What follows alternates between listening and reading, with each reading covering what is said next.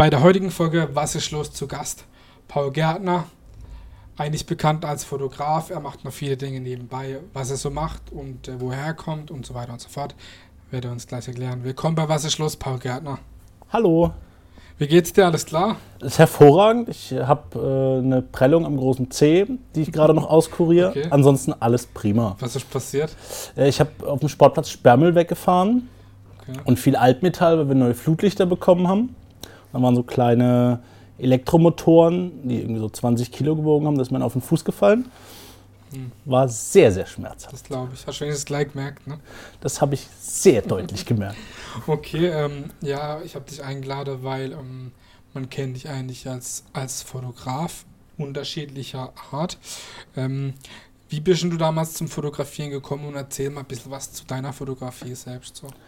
Ich habe vor bestimmt zwölf Jahren oder so angefangen bei KSC-Spielen Fanfotos zu machen Mhm. und habe dann über die Jahre Also von den Ultras dann und von den Fanblöcken meistens dann? genau war eben so die die, die Fanszenen und was halt so in so einem Stadion passiert ist Ja, ja. und ich habe dann für mich eben noch mehr in der Stadt gefunden, was ich fotografieren wollte. Also ob das mit Langzeitbelichtung irgendwie Straßenbahnen waren und dieses ganze urbane Bild, was du da hast, ähm, Konzerte von Freunden und, und was eben so als Jugendlicher spannend ist. Und darüber hat sich dann eben irgendwann entwickelt, dass ich das intensiviert habe und, und versucht habe, so gut zu machen, dass ich damit ähm, Aufträge bekommen habe irgendwann. Und das war jetzt nicht, dass ich irgendwie reich geworden bin, aber das war eben so ein schöner, schöner Weg, wo ich dann gemerkt habe, okay, da ist eine Nachfrage nach und, und ich kann damit irgendwie Menschen bewegen. Und habe dann vor fast genau fünf Jahren eben den Schritt in die Selbstständigkeit gewagt. Also seither machst du das dann auch hauptberuflich seit Genau. fünf Jahren. Genau. Okay. Und ich habe eben immer versucht, so ein bisschen meinen eigenen Stil zu finden und, und meinen eigenen Hintergrund der Bilder und habe eben versucht, Geschichten zu erzählen und Stimmung zu transportieren. Und es zieht sich eigentlich durch alle Fotos durch. Also ob ich das für Kunden mache oder ob ich da private Projekte habe, ich versuche immer so ein bisschen was zu transportieren und eben nicht nur einfach ein Bild zu machen, dass das Bild gemacht ist, sondern Ja. ich versuche da eben so ein bisschen mehr mit rein zu, reinzupacken. Und ich glaube, das sieht man auch an den Bildern. Ja, auf jeden Fall. Ich kenne ja deine Bilder auch schon ziemlich lange und wir haben auch schon zusammengearbeitet. Da gibt es auch eine ähm, Geschichte, die du auch schon öfters erzählt hast oder was. Du bist ja auch selber Fan von den Beatsteaks. Das weiß man, wenn man dich auch verfolgt in sozialen Medien und so weiter. Und äh, ja, und du hast auch schon sehr oft die Beatsteaks fotografiert. Ähm, auch in deinem Bildband, wo wir später auch dazu kommen werden. Wie ist denn das dazu gekommen, dass du eigentlich als Fan so, ich meine, ey, dein Star, den du, wo du Fan bist, dann mal fotografieren darfst, das ist ja auch irgendwie eine Ehre. Wie ist es dazu gekommen? Es ist so, dass ich schon ewig Fan gewesen bin, also seit die bei das Fest gespielt haben 2007. Ähm, das war so eins der frühen Highlights. Und du hast natürlich, wenn du Fotos machst, immer äh, das Bedürfnis, dass du Dinge fotografierst, die dir irgendwie was wert sind und wo du so ein bisschen Momente. Momente und auch, auch so, so Gefühle, die du irgendwie dafür hast. Und ähm, das war eben so ein Ding, ich habe eine E-Mail geschrieben ans Management, weil ich Karten hatte für ein Konzert 2014 und habe da dann eben gefragt, hey, kann ich Fotos machen? So. Klasse E-Mail mit Rechtschreibfehlern und so, aber ich habe eben so ein bisschen eben diese, diese persönliche Dringlichkeit, glaube ich, ganz gut das, reingepackt. das, das Fanherz auch dabei. Genau, das ist, also ich glaube, das hat man so ein bisschen rausgehört und es ist für gerade so Managements, die so E-Mails auf den Tisch bekommen, so aus heutiger Sicht, ähm, nicht verständlich. Oder in den Müll Genau, genau. Also es ist, wenn du eine Antwort bekommst, ist schon viel normalerweise, weil da natürlich unglaublich viele Anfragen ständig kommen. Und die haben eben gesagt, gut, mach. Und das war in Hamburg in der Markthalle und dann bin ich eben hingekommen, dann kam der Tourmanager, hat mir so einen Pass gegeben und ich habe Aber echt was Besonderes, dass das Genau. sowas so passiert ist, ne? Genau. So. Genau.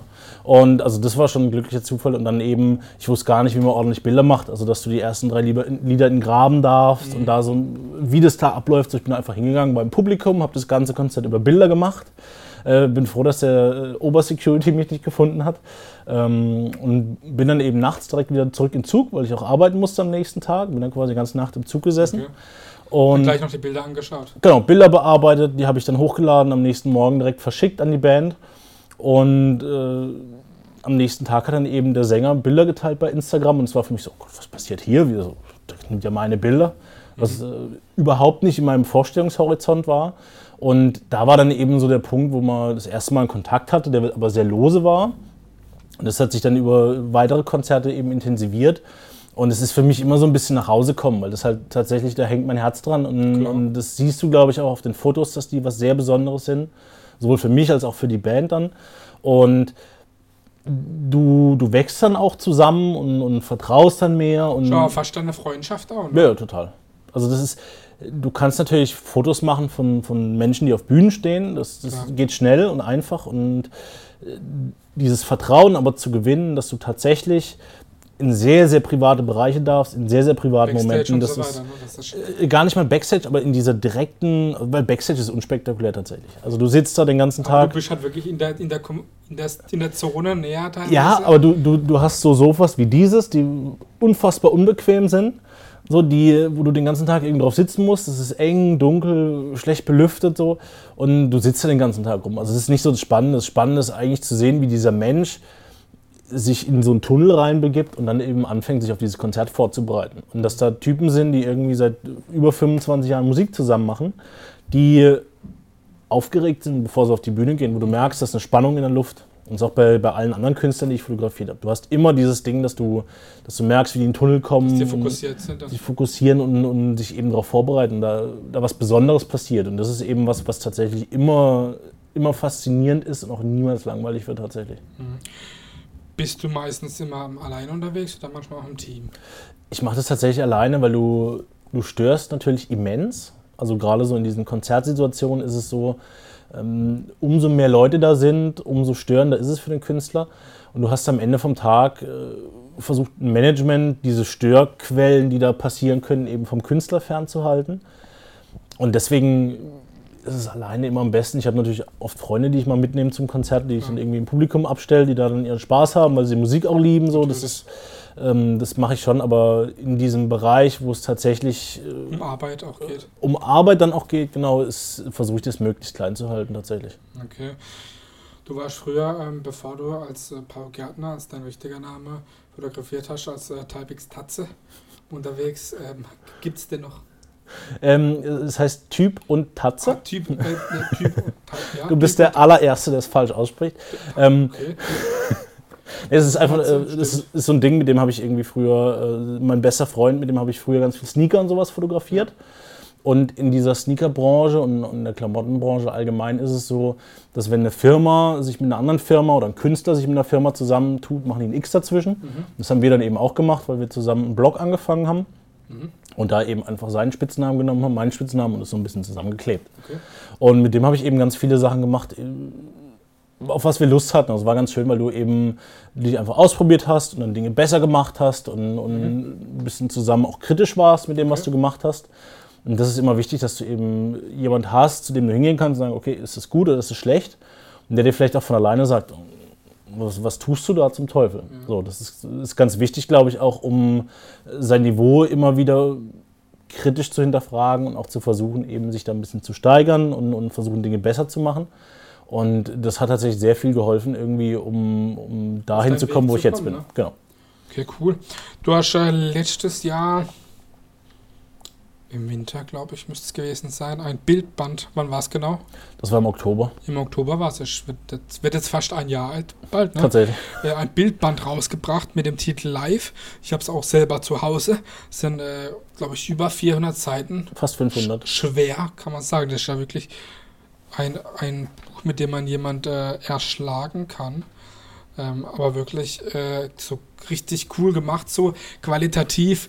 Bester, bester Einband, bestes Papier und so. Ja. Und ja, erzähl mal ein bisschen was äh, da, darüber, weil äh, mein hauptsächlich Konzertfotografie, aber ich habe sowas in der Art noch nie gesehen gehabt mit diesen, diesen Blicken, diesen Bildern und dieser Qualität vom Bildband. Ich meine, ich bin jetzt überhaupt nicht der Mensch, der sich Bildbände anguckt. Ja. Ich habe das jetzt, weil es mich interessiert hat, weil ich dich kenne und weil ich das supporten wollte, aber ich fand es mega so. Erzähl mal ein bisschen was zu live. Es ist so, dass wir in einer sehr vergänglichen Zeit leben, weil du natürlich durch diese ganze, durch dieses Internet und durch dieses Social Media und dieses ganze Zeug, was, was überhaupt nicht greifbar ist, eine sehr hohe Vergänglichkeitsrate hast. Also ja. ich kann das beste Bild der Welt machen und es posten Und drei Tage später weiß niemand mehr so richtig davon. Man hat dann natürlich im Kopf, ah ja, dieses Bild. Wo wieder auf war's dem jetzt Zettel. genau, ne? So, also es ist, es ist sehr schnell weg. Und ähm, dem wollte ich so ein bisschen entgegenwirken und eben versuchen, das so ein bisschen zeitlos einzupacken. Weil ich einfach das Gefühl hatte, dass dieses Internet äh, sich nicht durchsetzt. Nee, aber dass du, dass du, dass du es einfach nicht greifen kannst für dich, dass es sehr schnell weg ist. Und durch dieses Buch habe ich versucht, es eben zum, so ein bisschen zu komprimieren und einen roten Faden zu finden, um alles, was ich in den letzten fünf Jahren gemacht habe, irgendwie zu einem zum haptischen Erlebnis zusammenzufassen. Und habe dann über den Sommer und, und im Frühjahr relativ viel Geld auf die Seite gelegt und habe eben versucht, hochwertiges Papier zu nehmen, einen hochwertigen Einband zu nehmen, irgendwie vorne einen Siebdruck drauf zu machen. Und das sind alles Sachen, die wahnsinnig viel Geld kosten Ja. die aber am Ende für mich äh, deswegen so wertvoll sind, weil ich sowas nur einmal im Leben auf dem Niveau machen kann. Das ist ja Und- für die Ewigkeit. Es ist für die Ewigkeit und, und was, auf dem, was man sehr stolz sein kann, weil das hast Ja. du, glaube ich, sonst nicht so oft, dass du wirklich sagen kannst, hier, das ist meins. Und das habe ich gemacht und, und das ist das, was mich jetzt widerspiegelt, sondern es ist halt oft so, dass du, dass du dich über Dinge definierst, wie ein Auto oder ein Haus oder eine Wohnung oder deine Klamotten und eben nicht über Dinge, die du selber gemacht hast. Also das ist so, gerade in Handwerksberufen zum Beispiel, hast du natürlich, wenn du einen Tisch machst, Ja. kannst du sagen, jetzt ist mein Tisch und der ist total geil, weil da habe ich irgendwie sieben Schichten Öl drauf gemacht. Und das hast du bei dem, was ich so tue, eigentlich nicht. Also du ja, definierst ja. dich über was ganz anderes, über, Über irgendwie- digital ist eigentlich eher so, ne? über Digitales, über Kunden, die dann Geld dafür bezahlen. Aber das ist auch was, das ist zwar ganz nett und das ist auch toll, wenn du davon leben willst, aber es ist am Ende was, was eigentlich, ist es ist vergänglich und es gibt dir nichts zurück. Und, und wenn du so ein Ding hast, wo du, wo du einen Künstler hinlegen kannst und irgendwie anderthalb Stunden daneben stehst, wieder durchblättert und irgendwie auf jeder Seite so die Augen groß werden, Ja. oh, Ja. ah ja, das war da. Also, das ist halt das, was du f- für kein Geld der Welt kaufen kannst und was halt wirklich das ist, was so ein Ding unglaublich besonders macht. die Emotionen auch, die rüberkommen Genau. und die beim Angucken ja auch äh, bei einem selber entstehen. Genau. Äh, bist du zufrieden mit den Verkaufszahlen? Du hast das selber vertrieben, ne? Ich habe alles selber gemacht, weil ich, ähm, Da bleibt auch trotzdem noch am meisten hängen dann, ne? Oder? ich habe unglaublich viel Geld drauf bezahlt, tatsächlich, Okay. weil es mir wichtig war, dass dieses Ding günstig ist, dass jeder, der möchte, sich dieses Buch kaufen kann. Weil am Ende ist es halt so, äh, umso höher der Preis ist, umso höher ist die Hemmschwelle, dass es jemand sich Ja. leisten kann, weil es halt, es hat 50 Euro gekostet und es ist tatsächlich viel Geld in meinen Augen. Ja, auf jeden Fall. unabhängig davon, wie der Gegenwert ist. Ja. Sondern ich bin der Meinung, dass tatsächlich dieses, diese 50 Euro für irgendwas auszugeben, was ich nicht unbedingt haben muss, ist für mich schon, schon viel Geld. Und ähm, deswegen war es mir eben wichtig zu sagen, okay, ich mache das so günstig wie möglich und muss dementsprechend eben auf Dinge verzichten. Also ich kann nicht sagen, ich gebe das in irgendeinen Vertrieb, der das vertreibt. Ja. Ich kann nicht eine ISBN-Nummer drauf machen, weil die Geld kosten, sondern habe eben alles versucht, um ein möglichst gutes Produkt zu machen. Dann aber ja auch trotzdem möglichst günstig zu bleiben. Deswegen habe ich alles selber gesetzt, Druckerei selber gesucht und alles, was eben außenrum ist, dieses ganze, das ist so viel Kleinscheiß, den du machen musst. Ähm, das eben alles selber zu machen, um das für 50 Euro eben so günstig wie möglich anbieten zu können. Aber man kann es auch noch bekommen über deine Homepage Ja, und so. Also, Ich habe genug. ja, also wer möchte, es lohnt sich auf jeden Fall. Ich habe es auch daheim ähm, im Wohnzimmertisch. Unten drunter. Das ist genau richtig. Ähm, was ist denn dein bisher verrücktester Auftrag gewesen? Also was mir sehr im Kopf geblieben ist, ähm, ich habe für die ENBW auf einer Windkraftanlage fotografiert. Bild habe ich gesehen, ja. Das ist auf meiner Webseite auch sehr präsent. Ähm, sowas ist halt toll, weil das sind, sind Dinge, die kannst du auch nicht einfach so machen. Keine Alte, nichts Alltägliches. Es ist nichts Alltägliches und du kannst dann nicht einfach sagen, hey, Männer, lass uns mal da hochklettern. Ich würde gerne mal da hoch und ein Foto machen. So, wenn du nicht gerade irgendwie einen riesen Bolzenschneider und, und einen Dietrich hast, um die Tür unten aufzumachen, Ja, ähm, dann ist es sehr schwer, äh, in so Situationen zu kommen. Das ist halt toll, wenn du da das Vertrauen hast und eben auf so eine Anlage drauf darfst und dann eben noch tolles Licht hast und so Stimmung transportieren kannst, eben auch da oben. Und, und da die Geschichte von so Leuten zu erzählen, die da eben arbeiten, so, das ist sehr, sehr toll. Du hast auch schon äh, Videos gemacht und zwar äh, mit einem Karlsruher Premium-Metzger, Heiko Brat, äh, haben wir auch schon im Internet gesehen. Und ähm, ja, machst du das häufiger oder wie, wie kam da die Zusammenarbeit zustande? Videos mache ich nur, wenn ich sie machen muss tatsächlich. Ähm, bei Heiko war das ganz schön, ähm, der ist so ein bisschen beispielhaft für, für einige von meinen Kunden. Ich versuche nicht nur meine Bilder abzuliefern und sagen, ja, tschüss, Wiedersehen, schreibe eine Rechnung, sondern ich versuche immer so ein bisschen auch an die Hand zu geben, wie kann ich die Bilder benutzen, wie kann ich meinen Social-Media-Auftritt ein bisschen aufwerten, wie kann ich mein Unternehmen besser darstellen. Und mit Heiko war das eben so, er hat so ein bisschen das Problem, dass sein Fleisch sehr erklärungsbedürftig ist, weil du natürlich sehr hochwertiges Fleisch hast, was du nicht einfach so in die Pfanne schmeißt und halt irgendwie so durchbrätst, dass es komplett irgendwie wie Gummi ist, wie mhm. du sonst gerne machst, sondern du hast ganz viele verschiedene Garmethoden, du hast verschiedene Cuts und es ist sehr kompliziert eigentlich, wenn du dich nicht okay. auskennst. Und dieses ganze Grillen und Fleisch ist eine Wissenschaft für sich. Und die Damen bei ihm im Laden, die das Zeug verkaufen, die sind so ein bisschen in so einer Schleife, weil sie immer wieder sagen müssen, das machen sie bei 100 Grad für eine Stunde in den Ofen, dann rechts, links, 90 Sekunden. So, so. Das müssen die immer wieder machen. Und da war ja, so ein bisschen seine Idee, wie können wir eine Anleitung. wie können wir denen eine Anleitung geben und vielleicht auch noch so ein bisschen Inspiration, dass sie so ein bisschen noch mehr machen können, irgendwie Soßen dazu oder Beilagen dazu, die vielleicht auch vom Grill kommen. Und so hat sich das eben ergeben, dass wir im Zwei-Wochen-Takt immer Videos rausgehauen haben. Mhm. Und da ging es eben, wo du, wo du, so ein Roastbeef zubereitest im Ofen, was du dann wunderbar hast, wenn irgendwie acht Leute zu dir kommen und so. Und äh, aber auch, wie mache ich Wurst, also sehr handwerklich, weil er eben sehr viel Wert auf Handwerk legt. Und da haben wir eben versucht, so einen Spagat zu finden zwischen Rezeptvideos und eben diesem Handwerk, was er tatsächlich ganz viel macht. Und sind da sehr erfolgreich tatsächlich, weil er natürlich ein toller Charaktertyp ist, der ja, dann irgendwie äh, unglaublich gut sprechen mitnimmt. kann, weil er, er ist halt vom Fach ja. und er weiß halt genau, was er tut und ist da auch sehr auf Nachhaltigkeit und so bedacht. Und deswegen ist es eine tolle Konstellation, so wie sie ist und, und auch sehr erfolgreich, glaube ich. Mhm. Und das ist natürlich die Idealvorstellung, wenn du jemanden hast, der dir vertraut und dann auch sagt, schneid diese Videos. Gute Basis. Ist mir vollkommen Wurst, was du damit machst. Mach das online. Mhm. Und dann spricht man im Nachhinein drüber, wenn ich es online gestellt habe, ohne es ihm vorher zu sagen, ah, wir können vielleicht nächstes Mal dies, nächstes Mal das und, und da so ein bisschen mhm. versuchen, mal Dinge anders zu machen, aber so grundsätzlich vertraut man sich da gegenseitig und, und, und hört sehr gut, was der andere sagt. Und das ist, glaube ich, nicht selbstverständlich. Du fotografierst ja öfters ähm, Essen für Kunden. Wie ist das? Darf man das danach auch essen, oder? Es kommt drauf an, in der Regel schon, weil es oft für mich dann für die Fotos gemacht wird. Ähm, aber auch da ist es so, ich mache das eigentlich für Restaurants, die sehr hochwertige Küche haben. Und die sind eben nicht so, dass du da irgendwie mit Haarspray und weiß ich nicht, wie man das so kennt, äh, vom üblichen Fastfood-Riesen mhm. oder dann irgendwie was, was auf dem Bild zeigst, was natürlich überhaupt nichts mit der Realität zu tun hat, sondern es sind natürlich alles sehr hochwertige Küchen, die ich da begleiten darf und da ist natürlich immer so, die machen dieses Essen dann für mich, dass es eben frisch ist und, und du dieses Gericht so hast, wie es der Gast dann eben bekommt. Und das ist auch was, was, was mir sehr wichtig ist, dass du eben niemand an der Nase rumführst und, und irgendwas versprichst, was es dann am Ende gar nicht gibt, sondern ich versuche das immer sehr authentisch zu machen und, und ehrlich.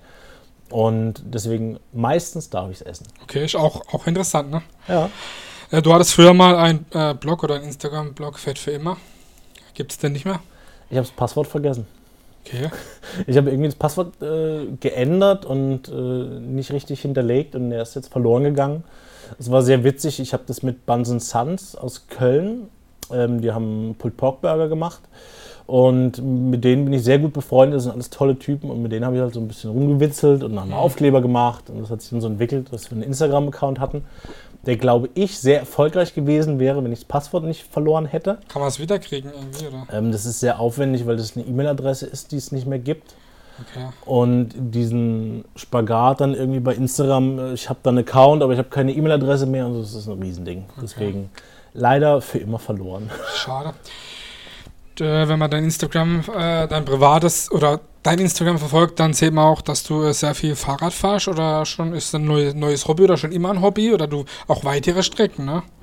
Es ist so, dass ich äh, durch Corona äh, am Fußballspielen gehindert worden bin. Also ich bin im, im, Verein aktiv und äh, es war so ein bisschen, es ging die Vorbereitung los und die haben viel Joggen gewesen und so. Und dann kam eben Corona und ich hatte das Gefühl, dass äh, viel Joggen mir arg auf die Knie geht. Und habe mir dann so ein mhm. bisschen überlegt, was machst du denn gerne? Was kannst du irgendwie an Sport machen, der so ein bisschen äh, gelenkschonender ist? Und dann bin ich eben aufs Fahrradfahren gekommen, weil mir Schwimmen gehen auf Dauer zu teuer ist wenn du da irgendwie in Karlsruhe Schwimmbäder zahlen musst, Klar. wo du irgendwie einen Kredit brauchst für eine halbe Stunde. Und äh, ich fahre eh gern Fahrrad in der Stadt Also ich benutze eigentlich nur das Fahrrad, um von A nach B zu kommen. Und habe mir dann eben so ein Gravelbike zugelegt, was ein bisschen dickere Reifen hat, was eben auch für Schotter funktioniert und für Waldwege funktioniert und so. Und habe das so ein bisschen zu meinem Joggen gemacht. Gerade in der Corona-Zeit, eben in den letzten Monaten. Und äh, es macht sehr viel Spaß, weil du kannst dich schnell von A nach B bewegen und siehst halt viel. Also wenn du irgendwie drüben in der Pfalz fährst, ist toll. Wenn du hier in Schwarzwald hochfährst, ist toll. Also es macht schon Spaß. Wo fährst du am liebsten rum? Äh, pff, es hat alles seine Reize. Alles hat, hat Das was ist- Schönes, ne? Wenn du irgendwie einen Turmberg hochfährst, weißt du, was du gemacht hast. So. Ja. Wenn du den ganzen Tag äh, Pfalz und, und weiß ich nicht, nach Waldorf über Bruchsal zurück, da weißt du auch, was du gemacht hast. Also es Mhm. hat alles so ein bisschen seine, seine Vor- und Nachteile. Du hast auch mal einen äh, Bildkalender über Karlsruhe gemacht, ähm, der sehr cool war. Ähm, Gibt es mal wieder so eine Aktion oder hast du mal wieder das geplant? Das ist auch so ein Ding. Vielleicht auch äh, mit nicht nur über Karlsruhe, sondern auch irgendwie ja, mit, mit anderen Bildern. Rastatt, Offenburg. Nee, das ist ähm, tatsächlich was, was äh, so ein bisschen meinen Charakter auch widerspiegelt. Ich mache oft Dinge, weil ich Lust drauf habe Klar. Und versuche die dann auch so gut wie möglich zu machen. Und der Kalender war halt auch sowas, wo ich einfach mal ausprobieren wollte, wie funktioniert sowas. Ähm, hatte tolle Bilder mit Langzeitbelichtung, die Mhm. eben wunderbar zeitlos waren. Und das war einfach so ein, so ein Versuch. Am Ende brauchst du da aber eigentlich, wenn du es ordentlich machen willst, einen riesen Vertrieb und du Klar. brauchst Läden, die das verkaufen und dann Auch musst du sehr viel Aufwand und Zeit und klar Geld. und dann musst du die Leute noch bezahlen, die dann alle was abhaben wollen. Dann Natürlich. kostet wieder irgendwie 30 Euro und dann ist ja auch nicht das, was du unbedingt willst. Und so ist halt immer so ein bisschen, ich versuche es gerne einfach zu halten und eben diese, diese Hemmschwelle niedrig zu haben, dass jeder mitmachen kann. Und das ist eben was, was sich so ein bisschen in dem Weg steht, wo du jetzt nicht unbedingt machen kannst, so übers Knie gebrochen, sondern musst du eigentlich eben groß aufziehen tatsächlich. Wo kann man deine Bilder sehen, außer im Internet oder bei Instagram? Ähm, gibt es mal irgendwie, äh, oder außer im Bildband, gibt es da mal irgendwie eine Ausstellung oder irgendwie was? Wir hatten jetzt die Expo-Station im Ende Juli, Anfang August. Das war vom Team Combo in Karlsruhe organisiert. Die haben im Siebel-Zentrum in der Karlsruhe Südweststadt eine Ausstellung gemacht. Das ist ein Kinder- und Jugendhaus. Was Was sehr coole Aktion. das, wird, das wird komplett äh, durchsaniert jetzt und, und komplett entkernt. Und da wurde eben Geld gesammelt, weil vollkommen unverständlicherweise kein Geld da ist. Ähm, in Karlsruhe bauen irgendwie so viele Firmen unfassbar riesige Anlagen, Gebäudekomplexe. Und für so ein Zentrum ist dann kein Geld da. Und äh, da haben sich über 50 Künstler zusammengefunden, die eben aus dem Street Art Bereich kommen und Viele, die man kennt. auch viele, die man kennt und schon mal gesehen hat irgendwo. Ähm, und da habe ich eben einen Raum gestaltet und eben Konzertfotos reingepackt. Cool. Und da hat jeder so ein bisschen seinen Raum gehabt und konnte da eben machen, was er wollte. Es war sehr spannend. Und über den Weg wurde dann eben Geld generiert und tatsächlich auch Aufmerksamkeit, wo dann Politiker ankamen und, und die im Gemeinderat sitzen und sagen, "Ja, ich wusste gar nicht, dass es dieses Ding hier gibt. Okay, krass. Was dann tatsächlich auch was ist, wo ich mich frage, so, wie kann sowas in einer Stadt wie Karlsruhe sein, wo du eben genau diese Angebote eigentlich haben musst im, im sozialen Bereich, um eben die Leute nicht, nicht, nicht noch weiter aus der Gesellschaft rausfallen zu lassen. So. Das ist schon beeindruckend Ich glaube, die Probleme gibt es nicht nur in Karlsruhe, sondern wahrscheinlich überall, auch in der Politik. Ähm, wenn man dich auf Instagram verfolgt, dann sieht man dich sehr oft Rasenmähen. Was hat es damit auf sich? Ich spiele Fußball beim FSSV Karlsruhe. Welche Position? Überall. Überall. Gefühlt überall. Außer da, wo du viel laufen musst. ähm, es ist so, dass du gerade bei Fußballvereinen, aber auch bei allen anderen Vereinen eine wahnsinnige Leistung brauchst, um dieses ganze Vereinsleben aufrechtzuerhalten, Ja.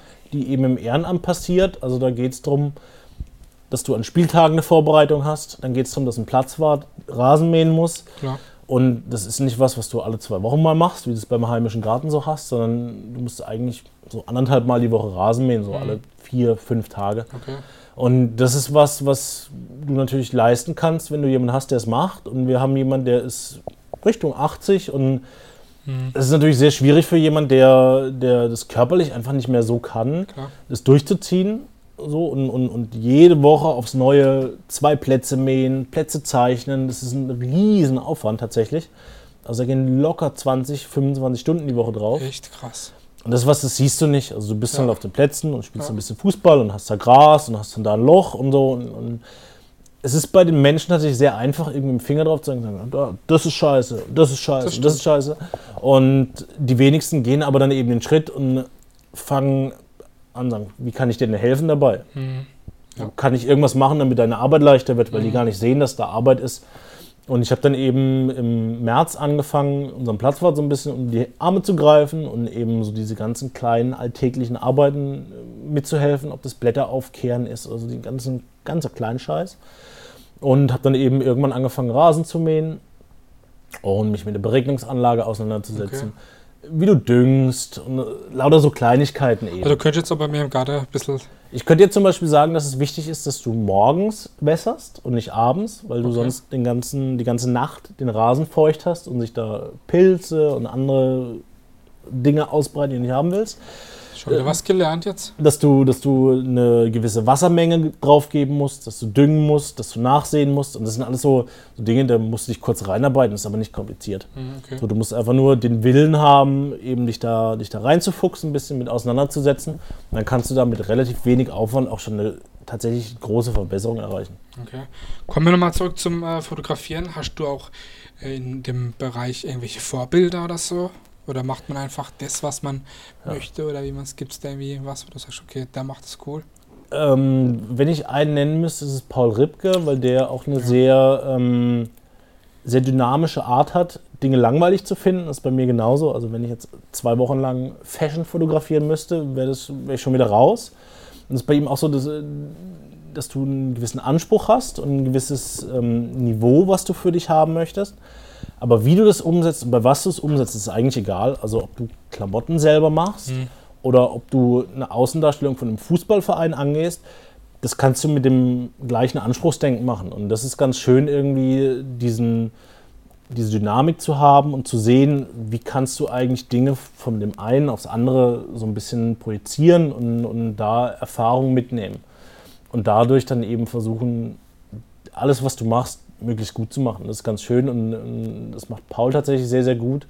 Und der macht auch jedes Jahr irgendwas anderes, weil ihm halt das andere schon langweilig wird. Und das ist auch was, was bei mir, was ich bei mir merke oft, dass eben Dinge langweilig werden und, und ich irgendwas Neues anfange oder, oder hinterfrage und es ganz ja. anders mache und so. Und das ist tatsächlich sehr, sehr spannend, da jemanden zu haben, der das erfolgreich macht, wo ich weiß, okay, das hat schon funktioniert das, das klappt so, wenn ich das mache, mhm. ohne dass du Angst hast. Weil also, oft hast du ja Angst und bist quasi so. Wenn man was Neues macht. Oh, ich mache jetzt selbstständig. Oh.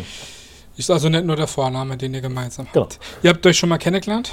Ich hab, äh, war irgendwann auf einer Buchvorstellung bei ihm okay. in Heidelberg bei seiner Mutter im Garten. Oh, okay. Auch mit, mit Marco, meinem besten Freund damals. Es war irgendwie so ein so Schnaps, ja, lass du da hinfahren. Ja. So. Haben wir ganz viel gemacht, irgendwie so, so, so Quatsch. ja, klar, denkst, natürlich. Warum? Hä? Ja. So, dann gehst du noch irgendwo was essen, dann ist ja. ein toller Ausflug. Ähm, und da hab, hat man sich das erste Mal irgendwie kennengelernt und dadurch, dass ich die Beatsteaks fotografieren durfte, war mhm. das immer so, äh, was natürlich auch in einem gewissen Aufmerksamkeitsfenster tatsächlich drin, weil natürlich jeder sieht, was macht der andere. Ja. Das merkst du auch bei Bands, ah, du bist doch der. Also mhm. das ist schon was, was auf dem Schirm ist. Und genauso ist es bei Fotografen mhm. auch, wenn du in so einer Branche bist, dann siehst du natürlich, was machen die anderen. Und dadurch war dann eben die Tür offen, bei, bei Martin Bilder zu machen. Genau, du hast ja wirklich Materia, Sarah Connor, genau. Beatsteaks, genau. Beginn, also wirklich die, die großen. Was, was ist groß? Es Definitionssache. ja, aber das ist schon, schon, ja. Am Ende ist die es so. großen Konzerte. Es, es, sind große Konzerte und wenn du halt irgendwie bei Rock am Ring der Einzige bist, der, der Bilder machen darf äh, von dem Konzert nach den Pressefotografen, die ersten drei Lieder, dann ist es schon was, wo du dir irgendwie selber auf die Schulter klopfen könntest. So. Mache ich nicht, aber es ist trotzdem am Ende vom Tag was Tolles, wo du, wo du, wo du, wo du, stolz drauf sein kannst. Ähm, es ist halt so, du darfst nicht diesen Menschen, der in Medien irgendwie der totale Überstar ist, tatsächlich auch in echt so nehmen. Mhm. Weil das sind alles ganz normale Menschen. Und wenn du hingehst, so. Ja. Martin, ha! So, du, du, du, du, begegnest dir immer auf Augenhöhe so. Und, ja, das ist ganz wichtig. Und, und das ist einfach was, was man immer beibehalten muss. Du darfst dich niemals über jemand stellen, also ob mhm. das der Künstler ist oder ob das der Fan ist. Du musst immer versuchen, allen auf Augenhöhe zu begegnen und da eben zu versuchen, alle gleich zu behandeln. Und dann hast du eben, glaube ich, eine gute Chance, da irgendwie dich mit den Leuten auch zu verstehen und da ein cooles Endprodukt zu haben. Kommen wir zur letzten Frage, die ich eigentlich immer stelle. Paul, was ist für dich Heimat? Auf ein Beatsteaks-Konzert zu gehen, tatsächlich. Okay. Das ist was, was, was mir sehr viel gibt. Ähm, ansonsten ist, glaube ich, Heimat was, was äh, sehr individuell für jeden irgendwie auszuarbeiten ist, sage ich mal. Also das ist, glaube ich, was, was sich sehr bewegt und sehr verändert über die Jahre.